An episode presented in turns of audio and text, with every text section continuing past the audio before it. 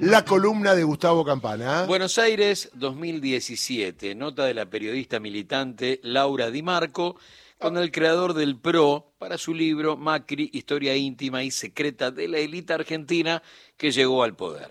En ese diálogo el expresidente habla de la designación de Gustavo Arribas al frente de la AFI. Correcto. ¿Por qué nombró a su amigo? ¿Cuál era su experiencia en el terreno de la inteligencia? Experiencia nula, nula. ¿Cuál fue el motivo de la selección entonces? ¿La confianza? Sí, fue eso. Yo pensé, de todos mis amigos, ¿cuál era el más vivo, el más desconfiado, el más acostumbrado a toda esa cosa de las trampas?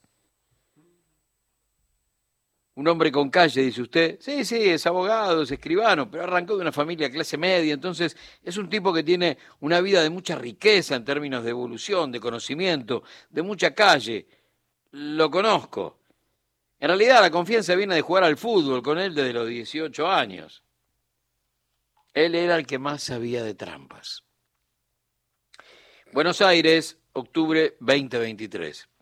El Poder Judicial archivó una causa por un supuesto engaño de Gustavo Arribas, el que más sabía de trampas, para poder salir del país cuando lo tenía prohibido. ¿Por qué? Por falta de traductores.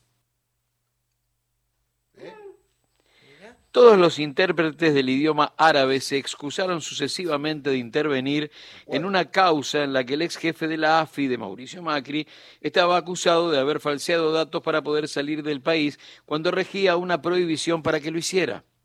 Como consecuencia de la deserción masiva de todos los intérpretes, lo pusieron en fila. ¿Ustedes son intérpretes de árabe? Sí. Podría. No, yo no, yo no, yo no, yo... nadie. Qué casualidad. Como consecuencia de la deserción masiva de intérpretes, Rafeca resolvió archivar el expediente por imposibilidad de proceder. Quienes elevaron la denuncia eran familiares de las víctimas del Lara San Juan.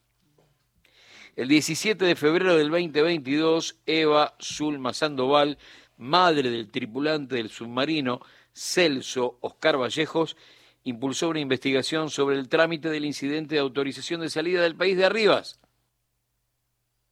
sin embargo, nada. ¿Qué hizo Arribas? Bueno, estaba procesado con prohibición de salida del país. Luego la Cámara Federal descartó el espionaje ilegal a las víctimas y consideró que todas las tareas desplegadas por agentes de inteligencia en realidad lo hicieron para cuidar a Macri. Pero ese es otro tema. Arribas en su momento obtuvo dos permisos para salir del país, pero engañó a todos, inclusive a las autoridades judiciales.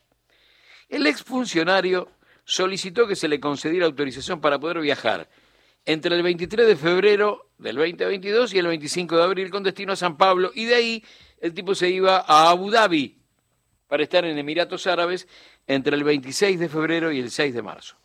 ¿Qué presentó el tipo? Presentó un pelpa con, con un membrete medio borroso de la firma Shapir Sport Management.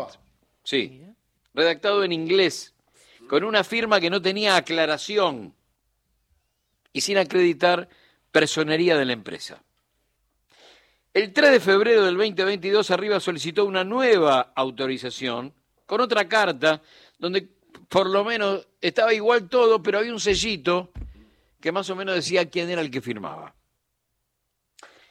La abogada Victoria Carreras presentó documentación que confirma que Shapir Sport Management estaba inscripta en Inglaterra, pero que al 2022 ya no existía. Mira.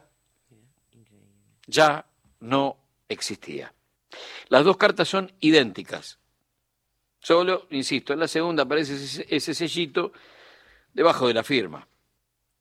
Pero la verdad es que cuando te metes a observar, es un pelpa hecho en Buenos Aires, con un membrete de una firma muerta, para poder salir del país cuando la justicia te lo impide y encima en el marco de una causa tan sensible, tan sensible como el espionaje a los familiares de las víctimas del Lara San Juan.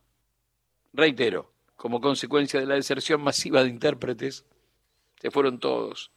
Rafeca resolvió archivar el expediente por imposibilidad de proceder. Señores, colorín colorado, el que más sabía de trampas parece que una vez más, una vez más, ha zafado. Por engañadora y falsa mujer